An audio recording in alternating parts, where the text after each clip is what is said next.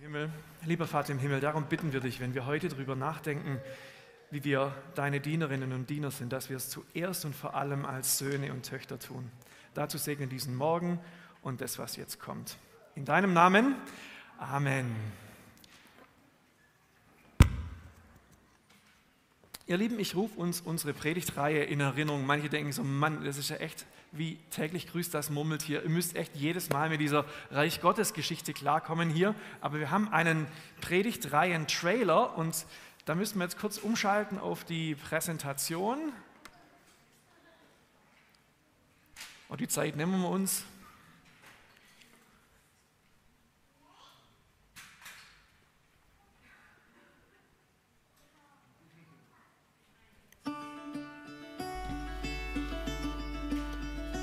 Dein Reich komme, dein Wille geschehe. Das beten Milliarden von Christen seit 2000 Jahren. Aber wie soll das aussehen? Seit Jesus ist das Reich Gottes da, mitten unter uns, mitten im Alltag, im Beruf, in unseren Familien, in einer Haltung und in einer Hoffnung, in Freiheit, in Gerechtigkeit, in liebevoller Gemeinschaft und tiefer Empathie, im Teilen und Sattwerden alle sind willkommen. Jesus lädt uns ein zu einem gemeinsamen Festessen an einem übervollen Tisch. Komm an, feier mit, lass dich beschenken und lade dazu ein. Denn seine Herrschaft hat begonnen. Gottes Reich ist schon da. Gottes Wille geschieht. Wie im Himmel, so auf Erden, in Stuttgart und mit dir in der Kesselkirche.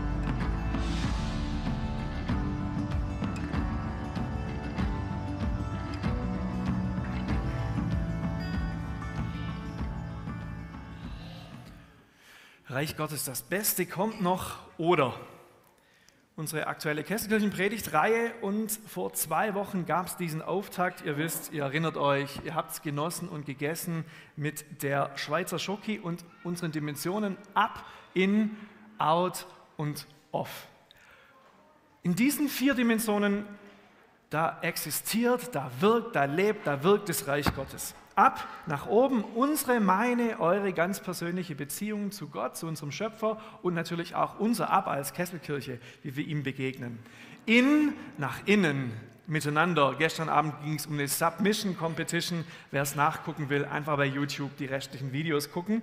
Die Beziehung zu anderen Christinnen und Christen, zu anderen Gemeinden und in der Gemeinschaft von Familie und Gemeinde. Das Out, und darum geht es heute, der Blick nach außen in Beziehung zu Menschen, die Gott noch nicht kennen oder zu Menschen, die unsere Hilfe brauchen und denen wir liebevoll dienen können. Up, in, out und dann das letzte, das off. Die Toblerone, Dreiecke sind miteinander verbunden. Wir sind als Kesselkirche Teil der größten Bewegung der Menschheit, Teil von Jesu Christi Kirche. Und wir haben ja jetzt gefragt immer wieder, was ist der Kern von dem Ganzen? Also wir sind quasi bei der Frage, was ist der Kern von unserer Gemeinde und von unserem Auftrag. Und heute also das Thema Out. Woher kommt eigentlich die Motivation, Geld, Zeit, Kraft, Know-how mit anderen zu teilen und anderen Gutes zu tun? Also wie kommen wir dazu? Was motiviert dich und mich, dieses Out nicht nur theoretisch zu haben, sondern praktisch zu leben. Warum denn dieses Out? Kann man nicht auch mit In und Ab eigentlich eine gute Zeit haben und sich das oft sparen, weil das stressig ist und das Out echt viel Kraft kostet? Warum nicht Ab und In? Dann essen wir Kinderriegel und sind happy. Warum dieses Out? Was sind die Motivationen? Ich habe eine Studie gefunden, warum Menschen mildtätig Gutes tun. Und es werden unterschiedliche Zielgruppen identifiziert. Die pragmatischen. Ihr Lieben, die pragmatischen, da ist der Claim, Gutes zu tun, macht absolut Sinn. Stell dir vor, du bist in der Kommune der wohlbekannte Stuckateur oder was auch immer. Na klar steht dein Logo auf der Bande beim Spielfeld deines Sohnes, ist doch logisch. Das, die eine Hand wäscht die andere. Du gibst was in die Gemeinschaft rein und die Gemeinschaft gibt was raus. Und vielleicht bleibt der nächste Auftrag bei dir hängen? Man weiß es nicht, könnte sein, aber es macht Sinn, wir wertvoll für die Community. Dann wir, wahrscheinlich die Religiösen, Warum machen wir, was wir tun? Zumindest die Studie sagt, ja, die Kirche, die macht Gutes, die tut Gutes, weil es Gottes Wille ist. Die müssen. Okay? Das schauen wir uns gleich in der Apostelgeschichte an. Dann geht es um die Investoren, die würden natürlich sagen, ja klar, Gutes zu tun ist gut fürs Geschäft. Nicht nur steuerlich vorteilhaft, sondern auch ein guter Invest für mein Business. Netzwerken, Vitamin B, gute Publicity. Wenn es im Rahmen bleibt, klar, ist das ein klares Win-Win. Jetzt haben wir die Influencer und die Promis. Was würdet ihr sagen, warum tun die was Gutes?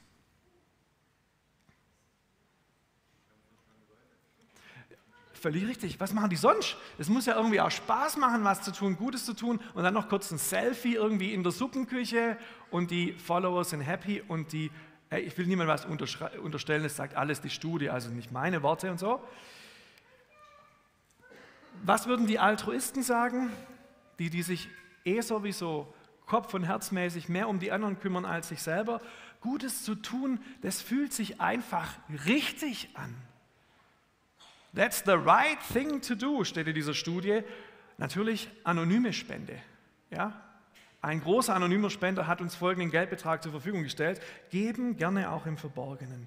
Geben, weil es einfach ein moralischer Imperativ ist. Guck mal hier, die Religiösen Gutes zu tun ist Gottes Wille, die Altruisten Gutes zu tun ist der Wille, der mich antreibt und der sich richtig gut und anfühlt. Geben das Zeug von persönlicher Integrität und ist Baustein alles soliden Charakters. Wir haben noch zwei Gruppen, die Schuldner. Stipendium für die Ausbildung, persönlich profitiert von der Großzügigkeit anderer, das will, das muss ich nun auch zurückgeben. Ist ja klar, mir hilft jemand, damit ich auch anderen helfen kann. Und zum Schluss die Traditionalisten, ich bin schuldig, genau das bin ich schuldig, die Traditionalisten, die würden sagen, ja klar, Gutes zu tun, das hat bei uns Tradition.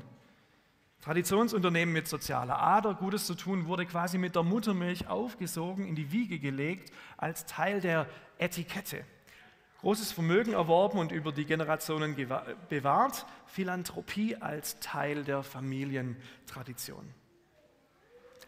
Darf ich einmal mal so mit der Tür ins Haus fahren und fragen, was motiviert dich für das Out? Was motiviert dich heute Morgen nach einer relativ kurzen Nacht bei Project X verhangt? Also es gibt manche Leute, die um fünf ins Bett sind. Jan, wir nennen keine Namen, oder? An der Stelle. Und wir sind ja unter uns. Was motiviert dich heute Morgen in das Out zu gehen? Was motiviert dich nicht zu denken, okay, ab und in kriegen wir irgendwie hin, das Out, das sollen andere machen? Oft steigt unser Verständnis für das Out, wenn wir unsere Bubble, unsere westlich wohlständige Bubble mal verlassen. Und bei mir war das mit 18 soweit. Andere schaffen das früher. Bei mir war es mit 18 soweit. Mit 18 durfte ich mit meinem Papa nach Indien. Da hatte der nämlich so ein sozial-karitatives, evangelistisches Projekt aufgebaut, eine Gemeinde, die Hilfe zur Selbsthilfe gibt. Und dann ging es nach Indien. Und dann Kulturschock, Neu-Delhi, 7 Uhr morgens im Zug, äh, im Bus, nach irgendwie gefühlt viel zu langem Flug und dann Indien in your face, Leute. Und dann passiert sowas hier.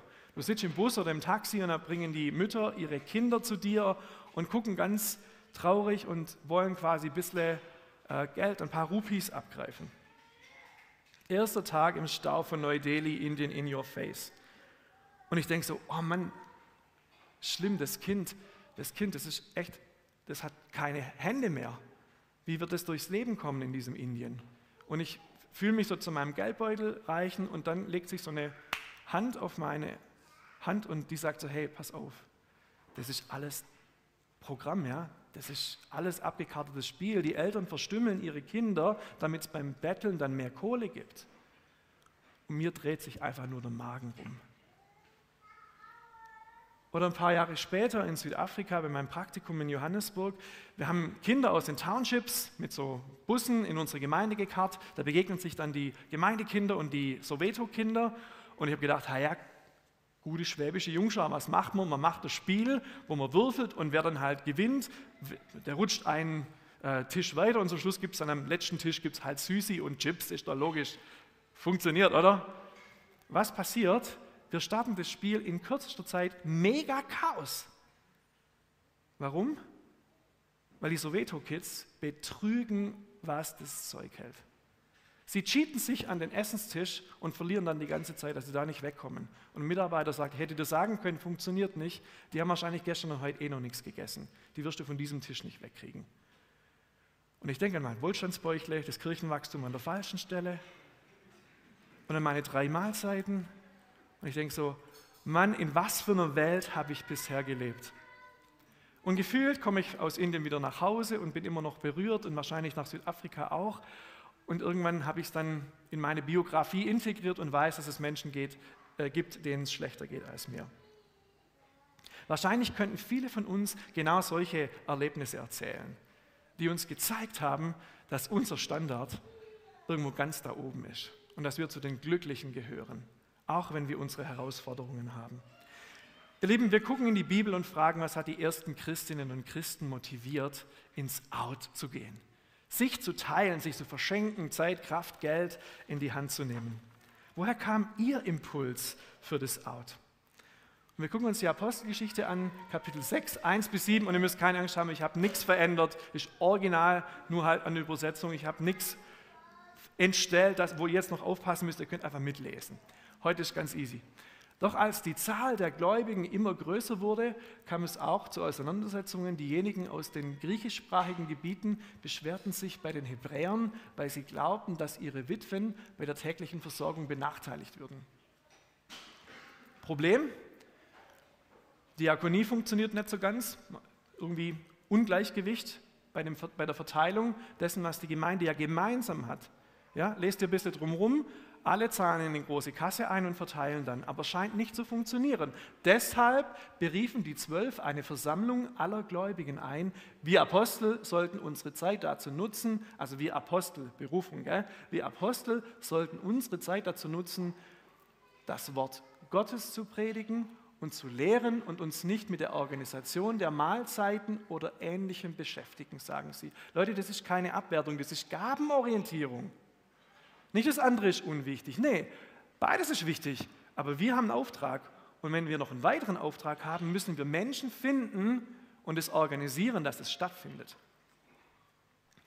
Deshalb, Freunde, wählt unter euch sieben Männer mit gutem Ruf aus, die vom Heiligen Geist erfüllt sind und Weisheit besitzen. Ihnen wollen wir die Verantwortung für diese Aufgabe übertragen. Auf diese Weise haben wir Zeit für das Gebet und die Verkündigung von Gottes Wort. Und dann kommt der Effekt. Dieser Vorschlag gefiel allen und sie wählten folgende Männer. Stephanus, ein Mann voller Glauben und erfüllt vom Heiligen Geist. Philippus, Pro, heißt er jetzt Chorus oder Prochorus, wie du es magst. Nikanor, Timon, Parmenas und Nikolaus aus Antiochia, der zum jüdischen Glauben übergetreten und jetzt Christ geworden war. Diese sieben wurden den Aposteln vorgestellt und sie legten ihnen die Hände auf und beteten für sie. Gottes Botschaft und das ist Ergebnis, Ende von dem Lied, Gottes Botschaft breitete sich immer weiter aus. Die Zahl der Gläubigen in Jerusalem nahm weiter zu und auch viele jüdische Priester schlossen sich dem neuen Glauben an. Ihr Lieben, ich will gar nicht so arg in die exegetischen, auslegungsmäßigen Details geben, gehen, was jetzt da das genaue Problem war und wie die das organisiert haben. Vielmehr scheint mir für uns und heute, für diesen Moment was anderes wichtig. Sie sehen ein Bedürfnis und sie reagieren. Was nicht automatisch klappt, wird gemeinsam besprochen und dann organisiert. Was wir zwei Jahrtausende später mühsam mit Hilfe von Schweizer Schoki zu illustrieren und zu systematisieren versuchen, ist bei denen damals in Jerusalem logisches Resultat ihrer natürlichen Gemeindeentwicklung. Kommt mir irgendwie bekannt vor, Jesus-Treff? Jugendkreis, wo irgendwo anders raus, die Leute werden älter, da kommen Kinder. Natürliche Entwicklung. Die erste Gemeinde hat ganz natürlich auf Herausforderungen reagiert und es organisiert. Was wir erst wieder lernen müssen, lesen die ganz automatisch, leben sie ganz automatisch im Vollzug. Das Reich Gottes hat viele Dimensionen und das Out, der Blick für den Nächsten, die helfende Hand für die Bedürftigen gehört wie selbstverständlich dazu. Und wenn ich es richtig verstehe, ist es hier kein nice-to-have-Nebenschauplatz. Irgendwas add-on von Gemeinde. Das ist Gemeinde. Leute, diese Einsetzung liest sich wie eine Pfarrerseinsetzung. Ja? Da geht es nicht darum, oh, wir brauchen jemand, kannst du vielleicht mithelfen, da ist irgendwie die Aufgabe, sondern da wird gebetet. Da kannst du nicht jeden brauchen. Da wird nach Gabe, Qualifikation, geistlicher Kompetenz, Weisheit, Reife gefragt, um das zu tun. Deshalb, Freunde, wählt unter euch sieben Männer mit gutem Ruf aus, die vom Heiligen Geist erfüllt sind und Weisheit besitzen. Ihnen wollen wir die Verantwortung für diese Aufgabe übertragen. Das Out zu organisieren und zu leiten ist Champions League Aufgabe von Gemeinde. Dafür braucht es gute Leute mit gutem Ruf, vom Heiligen Geist erfüllt und voll Weisheit. Damals noch reine Männersache, aber heute entscheidet nicht zuerst die Chromosomenkombination, sondern Begabung und Berufung. Und das ist auch gut so. Das Out ist für die erste Gemeinde absolut zentral. Ich würde sogar sagen, das Out ist, warum es die Gemeinde gibt. Evangelisation, liebevoller Dienst. Deshalb wurde die Kirche mal gegründet. Und ich erinnere uns nochmal an diese Geschichte der Missio Dei. Leute, falls ihr das nicht gesehen habt, guckt es bei YouTube nach. Wichtig, das, äh, dabei zu bleiben. Was Gott für uns am Rad dreht, ist vielfältig. Da geht es um Nachfolge, Evangelisation, Bewahrung der Schöpfung, Frieden und Gerechtigkeit, Diakonie. Gemeinde und unser Auftrag, die Missio Dei, ist so vielfältig. Und nur mal so unter uns, wenn ihr jetzt up, in und out auf diese fünf Dimensionen legen müsstet. Wo geht es um Up, wo geht es um In, wo geht es um Out? Wahrscheinlich würdet ihr ungefähr zu diesem Ergebnis kommen bei Nachfolge, also wir gemeinsam als Gemeinde lernen von Gott, leben Gemeinschaft und leben Nachfolge. Und alles andere, alles andere ist eigentlich im Bereich des Outs. Das heißt, die Missio Dei, da ist das Out riesig groß. Krass. Diakonie, die Antwort auf menschliche Bedürfnisse durch liebevollen Dienst, soziale Gerechtigkeit, Transformation ungerechter Strukturen in der Gesellschaft, die Bewahrung der Schöpfung, ihre Wiederherstellung und Evangelisation, Verkündigung der frohen Botschaft vom Reich Gottes. Mega Thema in der ersten Gemeinde und glaube auch ein Riesenthema im Portfolio von, von Gott für uns als Kesselkirche. Jetzt haben wir ein paar Pflöcke rein. Achtung, lauter Sätze mit Ausrufezeichen. Das Out ist nicht ein On-Top, kein Sahnehäubchen für eine sonst schon fitte Gemeinde. Das Out ist kein Nice-to-Have für einen weiteren Reiter auf der Homepage.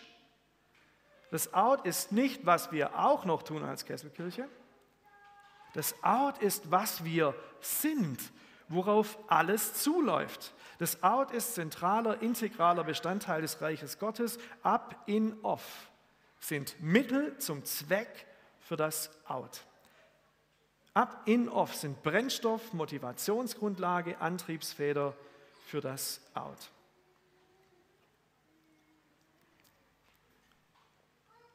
Bei der Einweihung des Hoffnungshauses im Stuttgarter Leonhardsviertel sprach Stefan Kuhn von den APIs, einer der Mitbegründer, über die Motivation für dieses Projekt. Ihr kennt es vielleicht, Hoffnungshaus kümmert sich primär um Prostituierte, will ihnen Rückzugsort anbieten, Würde und Anerkennung vermitteln und Angebote zum Neuanfang bieten. Und Stefan Kuhn sagt, das Out einer Gemeinde – ist nicht, was eine Gemeinde auch noch macht. Das Out ist, was eine Gemeinde ausmacht. Diakonie, also die liebevolle Zuwendung für andere, heißt Jesus nachzufolgen und zwar dorthin, wo er längst schon ist. Dorthin, wo Jesus längst schon ist, gehen. Das ist die Out-Bewegung. Eine Gemeinde ohne Out wird schnell zum religiösen Verein, der sich nur noch um sich selbst dreht. Und das sehen wir in der Apostelgeschichte. Diakonie, das Out, muss organisiert werden, aber es kann niemals völlig vollständig outgesourced und delegiert werden. So, und ihr denkt jetzt, okay, kann es noch eine Schippe mehr drauf sein? Es war ja gestern schon irgendwie viel, was wir alles tun müssen. Ziemlich viel, was nach diesem Wochenende und vielleicht auch nach dieser Predigt auf dem To-Do-Zettel unserer Mitmachgemeinde steht. Und vielleicht verspürst du und auch ich vielleicht dir dieses ungute Gefühl in der Magengegend, das sollen wir auch noch machen? Und wer bitte soll das auch noch machen? Mitmachgemeinde schön und gut, aber wie sollen wir auch noch aus unserem sowieso überstrapazierten Ressourcenkontingent das auch noch rausquetschen? Stichwortverbindung, rausquetschen. Und so schließt sich der Kreis. Und wir fangen innerlich oder äußerlich an, wieder was rauszuquetschen. Das machen wir jetzt nicht. Wir reisen in Gedanken an diesen Ort. Für manche irgendwie alte Steine, für die anderen, da sprechen alte Steine. Kloster Maulbronn und äh, so die Seiten, äh, ein Seitenteil vom Kreuzgang und dieser römische Brunnen. Ein mega gutes Bild für das Reich Gottes. Wenn du was mitnimmst, Toblerone und römischer Brunnen. Warum? Oben sprudelt die frische Quelle des Abs. Ganz oben kommt das frische Wasser raus. Und in unserer mitten im Alltag Gottesbeziehung, ob im Ikea-Ohrensessel oder irgendwo zwischen Frühstück, Vorlesung, Kita, Büro und Fitnessstudio, Gott gibt gern. Wir müssen nicht geistlich werden, damit Gott was mit uns anfangen kann. Wir dürfen mit dem kommen, wie wir sind. Und sein Ab sprudelt. Seine Quelle ist frisch. Gott gibt gern. Und unsere Schale, die erste oben, sie wird voller. Sie wird voller und voller. Und wenn sie überfließt, dann speist sie ganz natürlich die nächste Schale, die nächste unter sich, die zweite. Und unsere Schale wird voller, das In. Wir teilen Leben und Glauben, motivieren uns, glauben füreinander, glauben miteinander, zweifeln miteinander und wir lassen uns von Gott und von seinem Geist und unserer Gemeinschaft so weit auffüllen, bis auch die zweite Schale voll ist und überfließt. Bis auch wir als Gemeinde überfließen und ganz natürlich Segen weitergeben und zum Segen werden. Out. Soweit die Theorie. Idealtypisch funktioniert auf der PowerPoint wunderbar, läuft oder Kesselkirche. Es gibt jemand, der so einen Ort täglich vor Augen hatte. Wahrscheinlich jeder Mönch in einem Kloster, wo es so einen Brunnen gab, der ist jedes, jeden Tag da ein paar Mal dran vorbeigelaufen. Und ähm, ich schätze ganz arg, was äh, Bernhard von Clairvaux zu diesem Brunnen zu sagen hat. Er sagt nämlich, und Leute, jetzt kommt der Druck raus.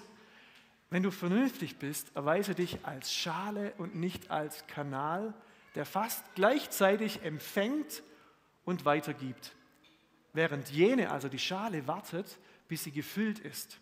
Auf diese Weise gibt sie das, was bei ihr überfließt, ohne eigenen Schaden weiter. Lerne auch du nur aus der Fülle auszugießen und habe nicht den Wunsch, freigebiger zu sein als Gott. Wie cool. Die Schale ahmt die Quelle nach. Erst wenn sie mit Wasser gesättigt ist, strömt sie zum Fluss, wird sie zur See. Das tue Du tue das Gleiche. Zuerst anfüllen und dann ausgießen. Die gütige und kluge Liebe ist gewohnt, überzuströmen, nicht auszuströmen. Und der nächste Satz hat mich echt gecasht.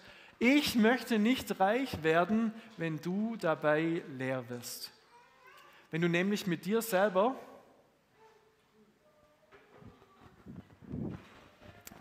wenn du nämlich mit dir selber schlecht umgehst, wem bist du dann gut? Wenn du kannst, hilf mir aus deiner Fülle, wenn nicht, schone dich. Guter Mann, der Bernhard. Ich möchte nicht reich werden, wenn du dabei leer wirst. Wenn du nämlich mit dir selber schlecht umgehst, wem bist du dann gut? Wenn du kannst, hilf mir aus deiner Fülle und wenn nicht, schone dich. Mal sehen, was diese Bilder mit uns als Kesselkirche machen. Was es mit der ersten Gemeinde gemacht hat, das können wir nachlesen. Diese sieben wurden den Aposteln vorgestellt und sie legten ihnen die Hände auf und beteten für sie. Gottes Botschaft breitete sich immer weiter aus. Die Zahl der Gläubigen in Jerusalem nahm weiter zu und auch viele jüdische Priester schlossen sich dem neuen Glauben an. Wir singen heute noch We Must Go. Wir singen noch We Must Go. Ähm, und wenn wir We Must Go singen, dann ist mit diesem Must nicht den, der Druck gemeint, der das aufbauen, den das aufbauen könnte. Das auch noch tun zu müssen. Man müsste, man sollte, man sollte, weil sich das so gehört. We must go, das meint die Schale. Das meint, meine Schale muss überfließen, sie kann nicht anders, wenn sie angefüllt ist. Sie überfließt, wenn sie mit frischem Wasser gespeist ist. Die Schale muss überfließen, weil sie nicht anders kann. Das Ab füllt das In und das In füllt das Out. Gott segne uns und segne deine Kesselkirche, dass wir die richtige Reihenfolge leben. Amen.